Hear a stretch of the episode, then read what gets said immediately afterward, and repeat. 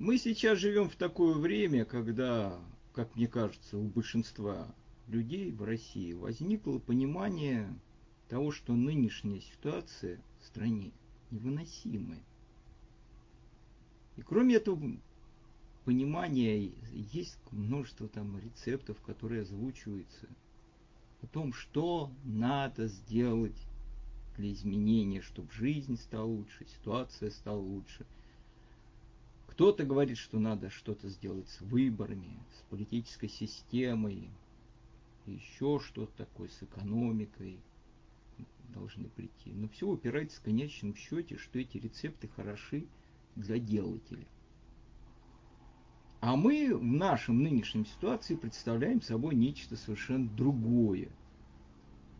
И в конечном итоге все упирается в вопрос, как мы можем перейти в это другое состояние, которое нам позволит воплотить все эти замечательные рецепты.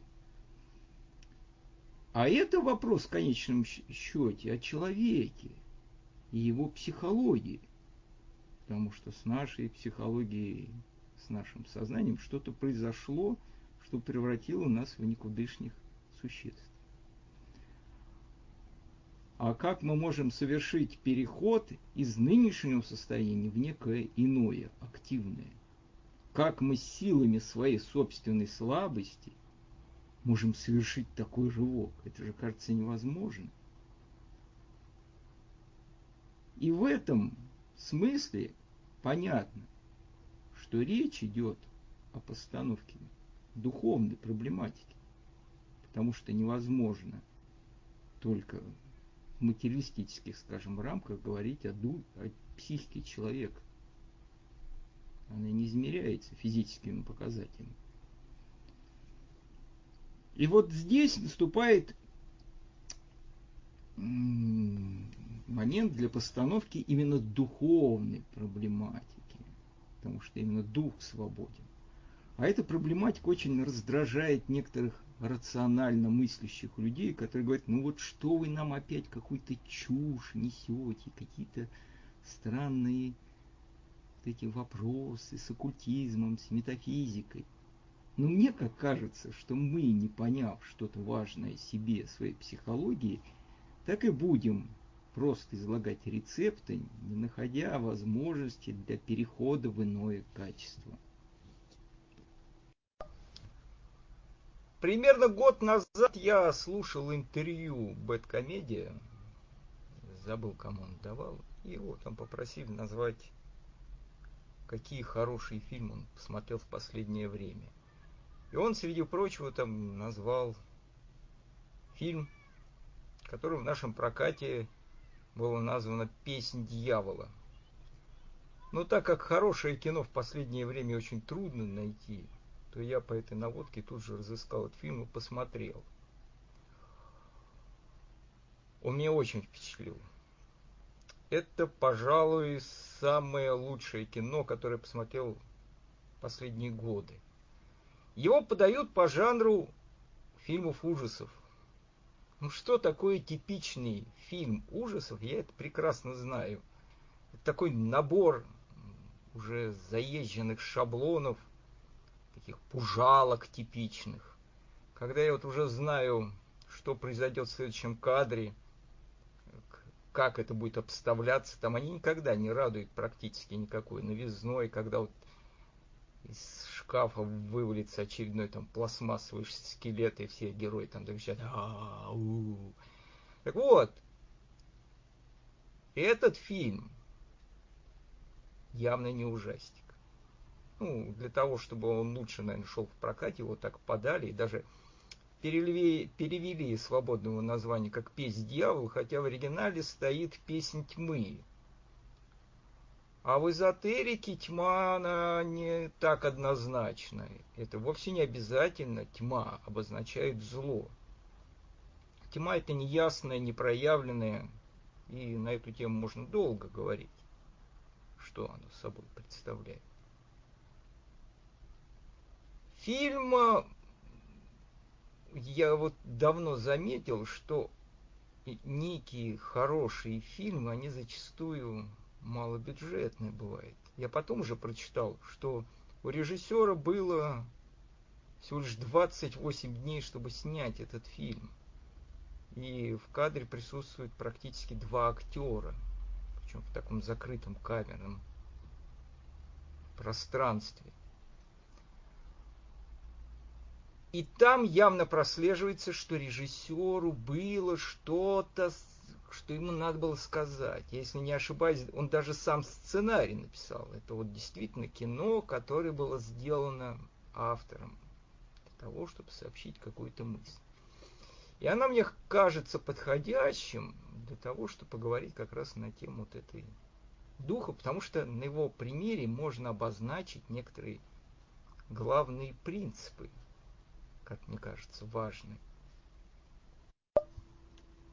Первый принцип, как ни странно, звучит очень вроде бы на первый взгляд материалистично. Бытие определяет сознание. В фильме двое человек, Макс Соломон и бедная несчастная мать, потерявшая ребенка, которая пошла на все, чтобы осуществить желание и еще его раз увидеть и отомстить убийцам, запирается в доме для совершения некого обряда, чтобы совершить нечто невозможное, перетащить весь этот дом в другое измерение. Так вот, для того, чтобы совершить невозможное, надо отсечь все связи с прежним обыденным миром. Есть такое, такая максима оккультная, эзотерическая, что вверху, то и внизу. Можно сказать, что внутри, то и снаружи, и то, что снаружи, то и внутри. Есть взаимосвязь. Когда вы хотите вызвать в себе некое изменение сознания, вы должны сменить как-то обстановку.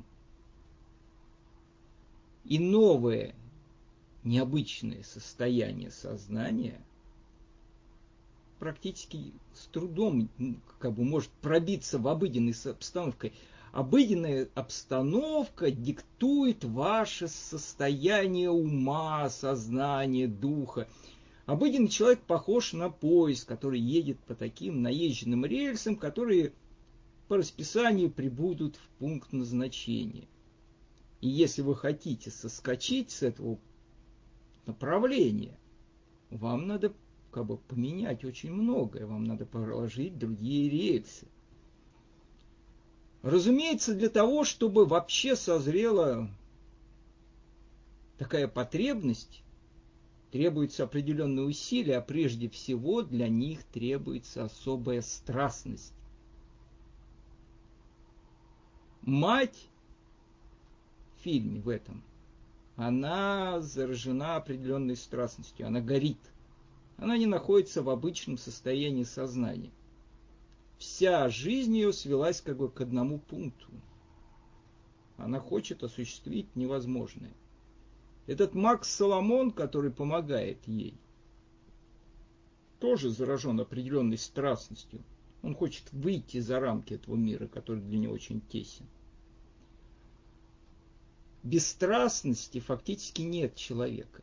Парадокс заключается, ну, конечно, как бы страстность как бы сильно обругана, считается, что она порочна, но аскет, который в пустыне борется с грехами и с, там, с похотью, он тоже горит определенной страстностью прежде чем начать изменяться, должен загореться огонь страсти, особый, всепоглощающий, бескомпромиссный, иначе невозможно. А потом надо начинать вот эту общую сдвижку, потому что даже когда горит страсть, ты еще остаешься как бы в этом пределе. И легко заметить, э, что в различных как бы, учениях существуют практики, которые помогают изменять повседневное бытие. Я помню, как знакомился с умным деланием. И поначалу мне казалось это какой-то странной причудой. Ну что это, целый день там ходишь щетками и читаешь одну и ту же молитву, повторяешь. Да, можно думать о разных прекрасных вещах, а ты все время там читаешь там вот, одни и те же слова повторяются. Какая-то странность или там повторение мантры «Ом мани падма хум». Но дело в том, что обыденное сознание, оно воспроизводит все время шум. Если вы хоть раз понаблюдаете, что творится в вашей голове в течение дня, вы заметите, что это такое бесформенное серое месиво каких-то вот слов, обрывках, мыслей, эмоций. Оно вот настолько хаотично вот это переворачивается, вот это крутится, не прекращает своего вращения, увлекает вас. Вы в этом тес, таком в болоте постоянно вращаетесь, в каких-то воронках и никак не можете оттуда выскочить. Так вот, чтобы туда внести изменения, требуется концентрация. Это месиво должно быть остановлено. Для этого избирается вот некая формула, молитва, мантра, которая повторяется. Это уже меняет ваше бытие. Потом существует много разных практик. Например, для тела, да, у дервиша это существует особый танец вращения. Необычные движения вызывают необычное состояние сознания. Песни, э, там, хлыстов были родения, необычная обстановка. Храмовое пространство отгораживает вас от обыденного мира. Есть много разных способов и тут не, дело не в том, чтобы их повторять в точности. Тут главное понять саму взаимосвязь внешнего и внутреннего. Важно менять внешнее, когда вы желаете изменить внутреннее. Мне очень нравится Алиса в стране чудес. Диалоги некоторых персонажей просто прекрасные и глубокомысленные. Там есть прекрасный диалог Алисы с чеширским котом. Алиса спрашивает, скажите, пожалуйста, куда мне идти отсюда? А куда ты хочешь попасть, ответил кот. А мне все равно, сказала Алиса. Ну, тогда все равно, куда и идти, заметил кот. Только бы попасть куда-нибудь, пояснила Алиса. Куда-нибудь ты обязательно попадешь, сказал кот. Нужно только достаточно долго идти. Здесь сказано о жизни все, что нужно знать. Вот в даосизме есть такое понятие дао. Оно очень пространно, о нем можно долго говорить. Но дао это есть путь. И вот чтобы приблизиться к абсолюту каким-то образом, нужно стать на путь с большой буквы. И это иное состояние будет существования, когда у тебя будет цель, и ты будешь стремиться к ней приближаться.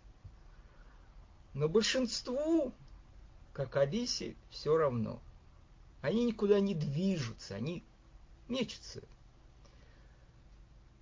Вот в хорошем, прекрасном советском фильме «Бег» по Булгакову есть удивительная сцена. Это сон Хлудова – он видит, как в таком на, на обрыве, на обрыве мечутся слепые люди. Они тычутся в друг натыкаются, потом спотыкаются, падают. И вот они катятся по склону. Это вот мы. Это наша жизнь. Это лучший образец нашей жизни. Того, что с нами происходит.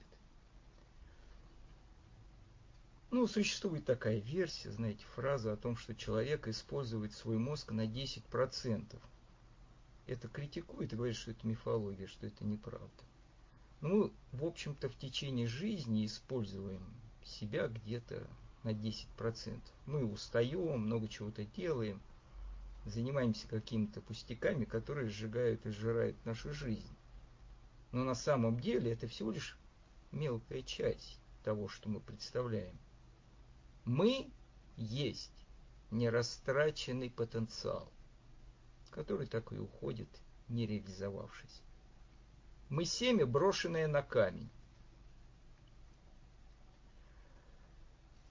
Но пробуждение со следованием на пути несут в себе особые угрозы. И это понятно. Это мертвый не умирает, а тот, кто родился, рискует погибнуть. В фильме «Матрица» есть такой персонаж Иуда, своеобразный, Луис Сайфер, который пытается вновь вернуть себе былую иллюзию, ну, в виде с благополучием. Он говорит, я понимаю, что это иллюзорно, но какая разница, я же буду получать удовольствие. Он пытается договориться с этими архонтами матрицы, с агентом Смитом. Просит сделать так, чтобы он все забыл, чтобы эта зубная паста вновь влезла в тюбик, все вернулось на круги своя, и было хорошо, благополучно и сытно. Ну, конечно, обещает это. Но вот во многих эзотерических учениях относительно возвращения с пути есть мнения очень категорические, что вернуться назад невозможно. Что если ты зашел по этой дорожке достаточно далеко, ты уже никогда не вернешь себе вкус своих утраченных иллюзий. Слишком поздно. Фильме Соломон говорит, предупреждает женщину перед началом обряда, что если мы начнем, ничего нельзя будет остановить. Хорошенько подумай вначале. Возврата не будет. И в тот момент, когда в фильме все пошло не так, что на свободу, когда вырвался этот кошмар и ужас, женщина пытается сбежать из этого дома. Садится в автомобиль, едет по дороге и все время к нему возвращается. И она понимает, что оказалась в ловушке когда ты встал на путь, можно двигаться только вперед или замереть в неком среднем кошмарном таком состоянии между мирами. В апокрифическом Евангелии от Филиппа есть интересный момент, который на меня сразу произвел впечатление при первом прочтении, хотя, конечно, это Евангелие требует комментариев, истолкований, там не все однозначно ясно. Это место таково. В этом мире есть и хорошее, и есть и плохое. То, что в нем хорошее, нехорошее, и то, что в нем плохое, неплохое. Но есть плохое за этим миром, что воистину плохо, что называется серединой. Это смерть. Пока мы в этом мире, нам следует приобрести себе воскресение, чтобы, если мы снимем себя плоть, мы оказались бы в покое и не бродили в середине. Ибо многие сбиваются с пути. Есть много причин, по которым люди становятся на путь. И не все они достойны. В этом фильме мать э, прибегает к таким радикальным средствам, можно сказать, как культным. Потому что она не смогла успокоиться, как успокоились бы, может быть, многие, утешились бы, или просто бы засохли в своем неутешимом горе. Она, испробовав все возможные рациональные пути, прибегла к невозможному, сделав ставку на невероятное, того, что быть не может. И она желала увидеть еще раз своего погибшего ребенка и отомстить убийцам. Она зашла в, по этой дороге, по этому пути очень далеко, для того, чтобы сначала погрузиться в полный кошмар, а затем пережить нечто другое. Она не получила того, чего желала изначально – но она преобразилась. Вставая на путь, надо понимать, что нельзя этот путь использовать как средство для достижения чего-то. На самом деле не ты владеешь путем, а он тобой. Есть много разных историй на эту тему. Одна из них известная. Это йог Тибета, о йоге Тибета Миларепи, который был таким известным учителем тибетского буддизма, знаменитым йога-практиком, поэтом, основателем школы Кагью. Он был из состоятельной семьи, там, но у, него, у них помер отец, а потом его родственники, дядя, в общем, забрал их, прикарманил все имущество. И мать настояла, чтобы сын стал магом с целью мести. И сын проявил усердие. Он добился своих больших успехов, стал магом, смог отомстить. Казалось бы, он возобладал этой властью. Но на, на этом пути, на котором стал, он не остановился, он раскаялся. Он решил исправить свою карму и пошел по пути буддизма нашел учителя Марпу, который стал его довольно-таки жестоко обучать.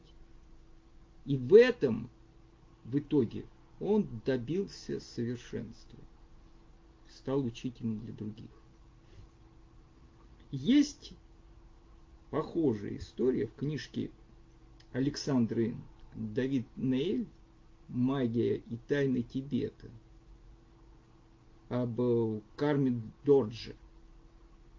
Там была ситуация немножечко другая. Он был из нищей семьи, над ним издевались, глумились. И он решил, что он может эту несправедливость исправить только одним способом, став великим магом и продемонстрировал свою такую мощь, чтобы показать всем этим взорвавшимся богатеньким сынкам. Абсолютно как бы не очень духовные, малодостойные. Но он проявил чудовищное упорство. Он пошел в отшельники, он сталкивался с трудностями, он дошел по этой дороге до конца. Он добился, он с таким свирепым упорством за это взялся, чтобы получить эту мощь, чтобы изменить свое это несправедливое положение. Он в итоге стал магом, да, он приобрел эту мощь, но на вершине этой мощи он вдруг отверг и тех, кто его когда-то над ним издевался и смеялся, и самого себя, который был обижен этим. Он превзошел и стал чем-то другим. Путь таким образом изменяет человека, ставшего на него. Нужно упорство как сказал чеширский кот, куда-нибудь ты обязательно попадешь, нужно только достаточно долго идти, не сворачивая. Я понимаю, что умные, рациональные люди, послушав все это, скажут, ну что это, ну что это за бред? Какая-то магия, какой-то оккультизм, о чем это все? Какая-то метафизика, все это темное. Я на самом деле говорю не об оккультизме. Я говорю о человеческой психике, о человеческой душе. Пространство души на самом деле, оно магично. Ведь не случайно Густав Юнг, который пытался разгадать эти тайны души человеческой, в конце концов прибег к религиозным и алхимическим символам. У него даже книги есть специальные посвященные этой символике.